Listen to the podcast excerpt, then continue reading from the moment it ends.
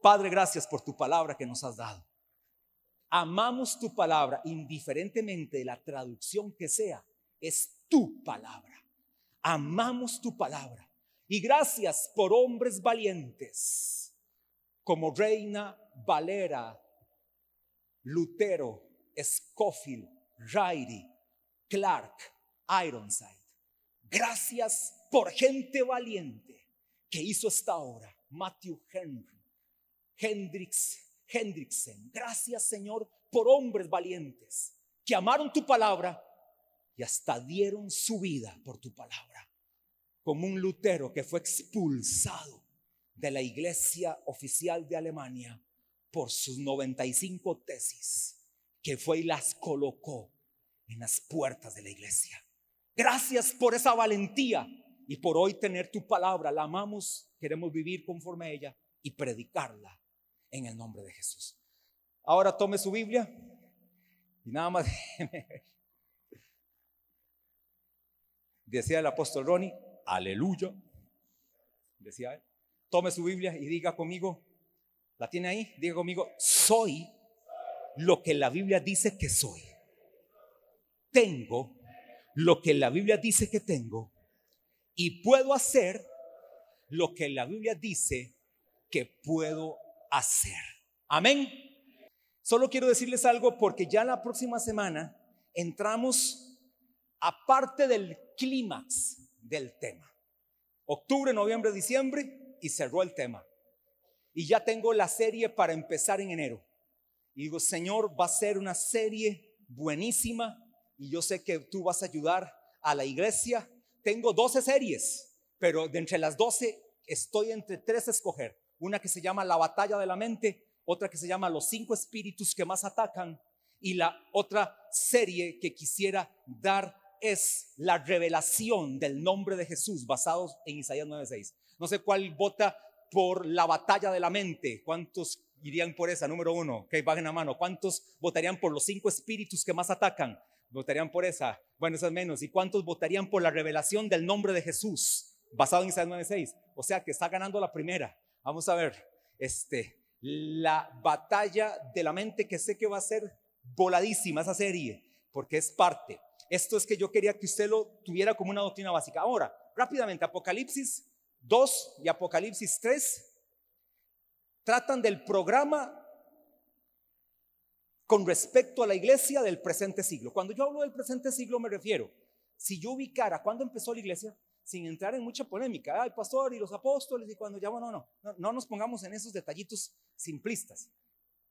¿Cuándo empezó la iglesia? Para ubicar la iglesia en el tiempo, Pentecostés 120, los 120 reunidos, cayó el Espíritu Santo sobre ellos, los bautizó y los llenó y los transformó. Hablaban en otras lenguas y los que venían de otros pueblos entendían lo que hablaban. Oiga, qué maravillosa manifestación. Entendían lo que hablaban porque venían de muchos pueblos y estaban hablando en otras lenguas del Espíritu hasta el presente siglo. Cuando digo presente siglo es ahorita, hoy, 25 de septiembre, a hoy. Eso me refiero al presente siglo. Y cuando hablamos de Mateo capítulo 13, nos referimos al programa, de, al programa del reino con respecto a Israel, que por cierto, Mateo 13 lo aborda de una forma excelente. Les he dicho que Apocalipsis capítulo 1, verso 19, es la división más más extraordinaria que pudo dejar el Espíritu Santo para guiarnos en la enseñanza de el libro de Apocalipsis. No sé si Raquel lo puede poner ahí. Apocalipsis capítulo 1, verso 19. Escribe las cosas que son las que han visto y las que han de ser después de estas. Por ejemplo, cuando hablamos de las cosas que has visto, es el verso 1, capítulo 1, verso 12 al 16. Oiga lo que se refiere en la primera etapa de ese verso. Vamos a ver. Escribe las cosas que has visto en la primera etapa. Eh, ¿Verdad que lo pones? dejémoslo ahí. Y las que son y las que han de ser después de estas.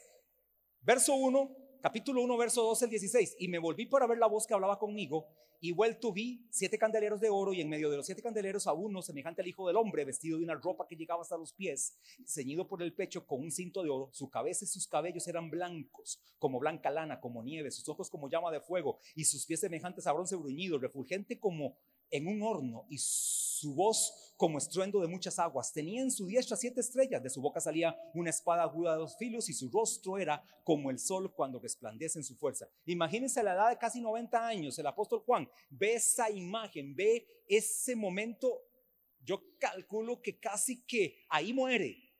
Y no, después siguió la revelación. Este es el capítulo 1 y estas son las cosas del, escribe las cosas que has visto, eso, es el número uno, las que son, ya ahora es el actual tiempo de la iglesia y también obviamente de las naciones, y específicamente Apocalipsis capítulo 2 y 3. Y las que han de ser después de estas, desde el capítulo 4 hasta el capítulo 22, verso 5. Capítulo 4 hasta el capítulo 22, verso 5 las que han de ser después de estas.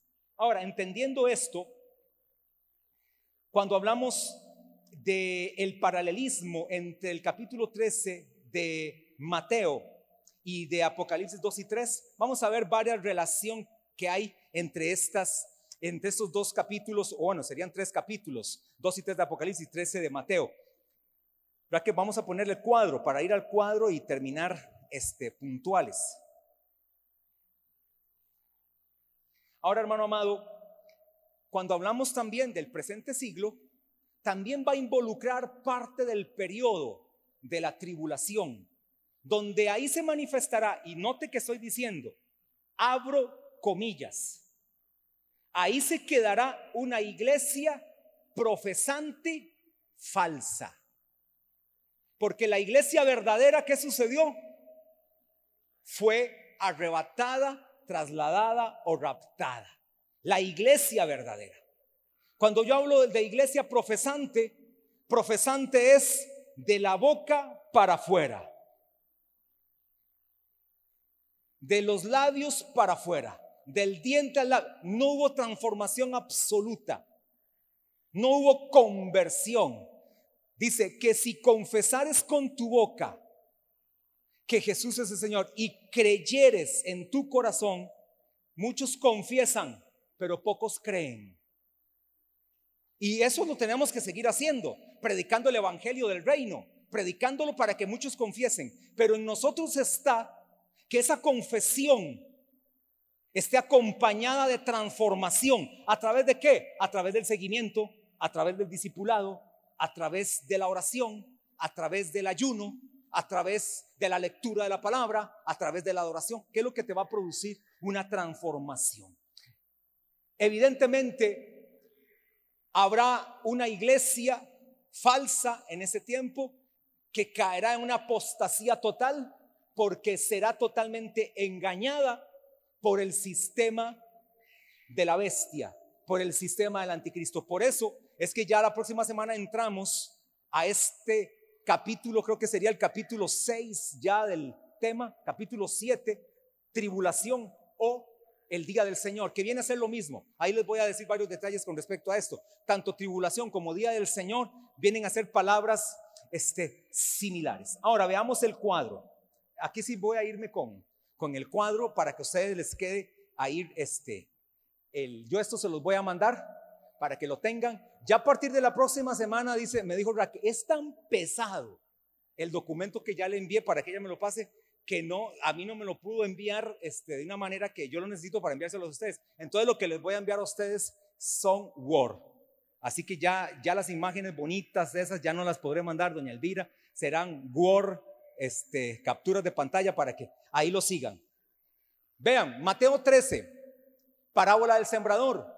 Apocalipsis 2 y 3. Éfeso. Éfeso significa deseada. La fecha de esta iglesia abarca el Pentecostés al año 100 después de Cristo. Y tanto la parábola del sembrador como este, esta primera iglesia se caracterizan, la iglesia de Éfeso, vean que las iglesias van en orden, no están en desorden, están como están en la Biblia, en capítulo 2 y 3 de Apocalipsis, tienen una característica, la parábola como la iglesia, tiempo de siembra organizada evangelística. Es un tiempo donde hay una organización de la iglesia, pero una siembra, oiga hermanos, sin precedentes. Desde el Pentecostés hasta el 100 después de Cristo, la palabra se sembró, se sembró y se sembró. Oiga, y era mucho menos que los que hoy somos. ¿Cuánto necesitamos nosotros, gente de este tipo, que se arriesgue a sembrar la palabra con la forma correcta, de la manera correcta, para que muchos crean? Es necesario nosotros sembrar la palabra. Necesitamos ser como aquella iglesia del primer siglo, donde en el primer mensaje de Pedro se convierte en tres mil, en el primero, en el segundo se convierte en cinco mil. Y si usted se va a un libro de historia, en el primer año, la iglesia de Jerusalén, en el primer año, la iglesia de Jerusalén, nada más, la de Jerusalén alcanzó cien mil cristianos verdaderos. Porque el que se hacía cristiano en ese tiempo sabía lo que iba, o era cristiano o moría. ¿Y cómo era que morían? En el circo romano porque le ponían a escoger o Cristo es el Quirios o César es el Quirios. ¿A quién escoges? Decían ellos, a Cristo. Sacaban los leones. Aquí están su desayuno y su almuerzo. Cristianos nacidos de nuevo. A las mujeres embarazadas que confesaban a Cristo como el Señor, las ponían en una manga, como decir, en un pasillo de estos. Soltaban un toro, como aquí donde veo a Carlos y a Viviana, su esposa, suelto un toro. Ellos están ahí amarrados los dos.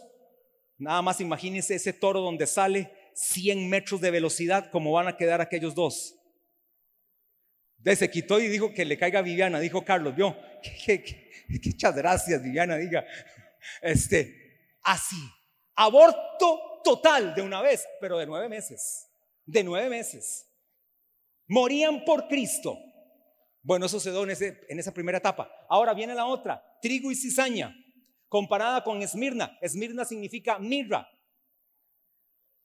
Esta iglesia y esta etapa se dio entre tiempos de Nerón, 100 después de Cristo, al 300 después de Cristo. Y aquí una característica. ¿Recuerdan trigo y cizaña que hay un enemigo? ¿Cómo se llama el enemigo? Cizaña. Y en sentido ya este, específico, Satanás, una persecución y un enemigo revelado. En este caso fue Nerón. Enemigos contra la iglesia y la predicación del evangelio y siempre la cizaña estará molestando y en tu célula tienes que cuidar que la cizaña no tome su camino para destruir tu célula, destruir iglesias. Cizaña ha destruido iglesias completas, las han dividido. La pandemia indiferentemente de la causa que haya venido, hizo estragos en la iglesia mundial. En Costa Rica se cerraron en pandemia y a la fecha de hoy más de mil iglesias en Costa Rica. Más de mil iglesias que predicaban de Cristo fueron cerradas. Y no fueron cerradas por asuntos económicos solamente, fueron cerradas porque los miembros no volvieron. Los miembros están en el mundo pero todos estamos en el mundo, pero están en el mundo adaptados a las propuestas de este mundo. Terrible esta situación. Grano de mostaza comparado con la iglesia de Pérgamo. La palabra Pérgamo significa debidamente casada, 300 al 800 después de Cristo. Significa, recuerde, grano de mostaza, un crecimiento desproporcionado, ¿recuerdan? Es una semillita de las más pequeñas, pero cuando crece se hace un árbol de dimensiones extraordinarias y esto tiene una connotación, alianzas mundanas, gran crecimiento externo. Lamentablemente lo que se está dando hoy también, y en esa época se dio más. Alianzas externas, un crecimiento externo de tal manera que corrompen la semilla de la palabra de Dios. Mateo 13, la parábola de la levadura comparada con la iglesia de Teatira, sacrificio continuo significa Teatira, 800 al 1517. Los que conocen de historia saben que en el 1517 es el año de la reforma de la iglesia cristiana. Uy, padre, me queda un minuto. Dominación papal, corrupción doctrinal. Ahí es donde se levanta Martín Lutero con sus 95 tesis en Alemania y dice, esta es la verdadera interpretación. Y él dijo, el justo por la fe vivirá. Y por causa de eso fue destituido. era un alto jerarca en la iglesia del Estado católica y fue sacado porque él logró decir con valentía de que había una corrupción del Estado y una corrupción papal que por cierto en los siete años de tribulación la Babilonia política y la Babilonia eclesiástica tendrá que ver con la corrupción papal del momento, pero la corrupción papal será apenas un detalle, porque la mayor corrupción será el gobierno del anticristo en ese tiempo. Tesoro escondido se compara con la iglesia de Sardis, los que escapan, reforma de la iglesia 1517, profesión vacía, surgimiento iglesia-estado. Es decir, no había una conversión radical y verdadera.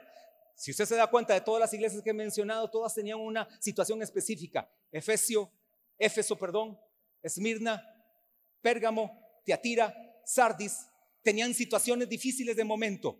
Una profesión vacía como lamentablemente puede pasar hoy también. Parábola de la perla comparada con Filadelfia. Oiga este detalle. Oiga, perla con Filadelfia. ¿Cuál es la perla de gran precio? La iglesia, aprendimos la semana anterior. Para ver, Filadelfia, la iglesia más predominante de las siete iglesias de Apocalipsis, de, sí, Apocalipsis capítulo 2 y 3, que significa amor de hermano. Hoy mantienen una sinagoga allá en el Medio Oriente, cristiana. Después de dos mil años, se mantienen. Iglesia verdadera de los postreros tiempos. Y yo me meto en ese momento. Somos la iglesia verdadera de los postreros tiempos. No solo esta, por supuesto. Están las iglesias de la tierra. Iglesia verdadera de los postreros tiempos. Ahora que la selección andaba en Corea, ¿sabía que Corea es de los países con mayor cristianismo verdadero de la tierra? Yo creo que es el país más cristiano, más que Estados Unidos. Estados Unidos estadísticamente debiera ser el más cristiano, pero ahí pasó lo que le pasó a la iglesia anterior, que estamos viendo en el cuadro, una profesión vacía. Totalmente todo lo normalizaron hoy. En Estados Unidos hay una corrupción total, hay una inmoralidad total, hay una depresión total, hay una forma de ver las cosas muy simplista, pero en Corea, en cinco años, del año 65 al año 70, el doctor Cho con su iglesia y otras iglesias lograron el mayor avivamiento de toda la tierra del momento. Solo la iglesia del doctor Cho, que ya hoy está con el Señor, alcanzó a hoy más de millón y medio de miembros, con una montaña de oración donde hay toda una empresa que tiene que sostener el movimiento del lugar porque se mueven cinco mil orando al mismo tiempo en la montaña de oración en Seúl, Corea. Es un país sumamente... Claro, hoy hay una tendencia que ustedes saben que a los jóvenes los está atando. ¿Y a cuáles jóvenes está atando? A los centennials, a la generación 99, a la fecha de hoy. Usted ha visto todos esos chinitos que se pintan el pelo y que tienen cierta música y cierta tendencia. Bueno, esa es la parte incorrecta de ese, de, esa, de ese lugar de Corea. De ahí vienen, de ahí vienen, de coreanitos. ¿Son coreanos, sí o no? ¿O japoneses? Son coreanos pero todavía sigue el 45% de la iglesia de Corea son cristianos nacidos de nuevo. Red, y aquí termino. La Odisea, esta es la peor de todas, porque recuerdan a Red, ¿qué es lo que va a hacer? Cuando venga el Señor, saca los peces buenos, los peces malos, los malos al infierno, los buenos al reino eterno. La Odisea significa pueblo gobernado, los postreros días, y estos postreros días son los siete años de tribulación, apostasía. Es la apostasía de esa iglesia falsa Ahí va a estar en esos siete años. Representa a la iglesia de la Odisea. Pastor, pero no es que la iglesia de la Odisea también es iglesia cristiana. Sí, sí es la iglesia cristiana. Pero los que dejaron el primer amor, los que vomitaré de mi boca, que dice Apocalipsis capítulo 3, era una iglesia falsa. Porque jamás el Señor va a vomitar a un hijo suyo. A un hijo verdadero suyo, Él no lo va a vomitar. Él vomita a los falsos. Él vomita a los que, no sé si ustedes conocen un efecto que hay en la naturaleza que se llama mimetismo. No sé si lo han oído. Mimetismo, o se lo digo en una palabra más sencilla, camuflaje. ¿Lo han visto? Esos son los cristianos camuflaje. Son cristianos falsos. Camaleón. El camaleón, de acuerdo al color que pase, así se hace. De acuerdo al ambiente en el que usted esté, así se hace usted.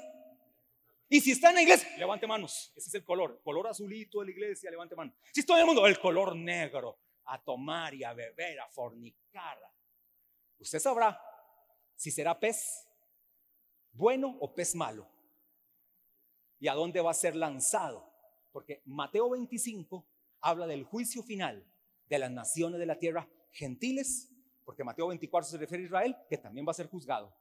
Que usted no sea de esa parte, sino que sea de los trasladados antes de que empiece la semana 70 o justo en el empiezo la iglesia siendo trasladada. Póngase de pie. Me pasé perdón cinco minutos. Padre, gracias por tu iglesia, por tus hijos aquí presentes.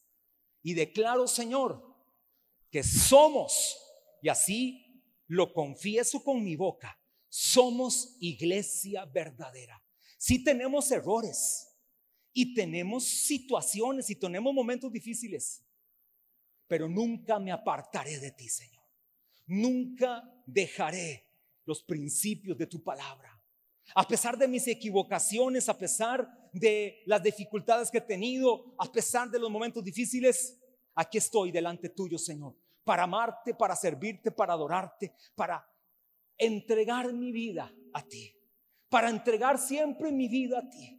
Eres la razón de nuestra vida. Hoy declaro, Señor, una iglesia verdadera. No solo una iglesia de palabras de la boca para afuera, una iglesia verdadera. Una iglesia que con los frutos te honra. Esa queremos ser. Una iglesia, Señor, lavada en la sangre de Cristo. No una iglesia religiosa. No una iglesia de normas, de estatutos, de hombres, una iglesia de principios y valores cristianos, basados en tu palabra, respaldados por la inspiración del Espíritu Santo. Declaro sobre tus hijos que tu gracia les llena, tu gracia les fortalece. Si alguno está aquí en este lugar y no tiene a Cristo como Señor de su vida, yo, te, yo creo que no tengo que explicarlo tanto, ya lo dije. Si eres de esos que ha sido solamente uno que ha dicho a Jesús que es el Señor de la boca para afuera y no ha habido transformación, es porque eso es lo que ha fallado. Tu confesión no fue genuina, tu confesión no fue verdadera. Y si estás aquí y quieres entregar tu vida a Cristo como el Señor de tu vida, y a partir de hoy decirle, enderezo mis pasos, regreso al camino, regreso al primer amor, regreso a la palabra, hoy es una mañana para que lo hagas. Para terminar de esta manera, ¿habrá alguien aquí que quiera venir hasta este lugar al frente, sin necesidad que nadie lo traiga ni nadie lo obligue, usted solito voluntariamente dice, yo quiero entregar mi vida a Cristo de forma verdadera, quiero dar mi vida a Jesús. Puede venir aquí al frente un momentito y si no, entenderé que todos aquí somos cristianos verdaderos, cristianos lavados en la sangre de Cristo. Que tenemos situaciones, las tenemos. Pero si hay alguno acá que no ha entendido el caminar con Dios como tiene que ser, venga y entregue su vida a Jesús como Señor de su vida. Gracias Señor porque en este lugar habemos iglesia verdadera. Estamos aquí, la iglesia verdadera. Los lavados en la sangre de Cristo, que tenemos también errores y también pecamos y también nos equivocamos, pero también tenemos la salida del perdón por tu sangre, Señor. Y sabemos que cada día nos alejamos más del pecado, nos alejamos más de las propuestas del mundo, nos alejamos más de la corriente de este siglo. Y hoy declaro, Señor, tu iglesia, una iglesia llena del Espíritu Santo, una iglesia, Señor, estilo Filadelfia. Una iglesia, Señor, que amaba, una iglesia de testimonio, una iglesia pura, una iglesia a la cual ni siquiera una corrección le das, ni advertencia. Queremos ser de ese estilo de iglesia, Señor.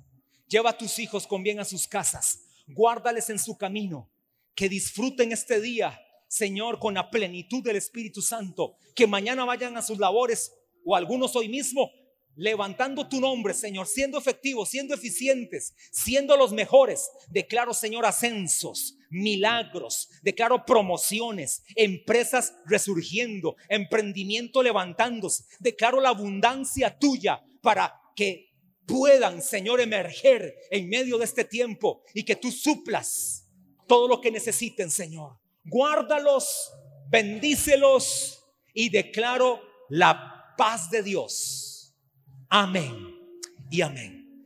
Dios les bendiga, iglesia.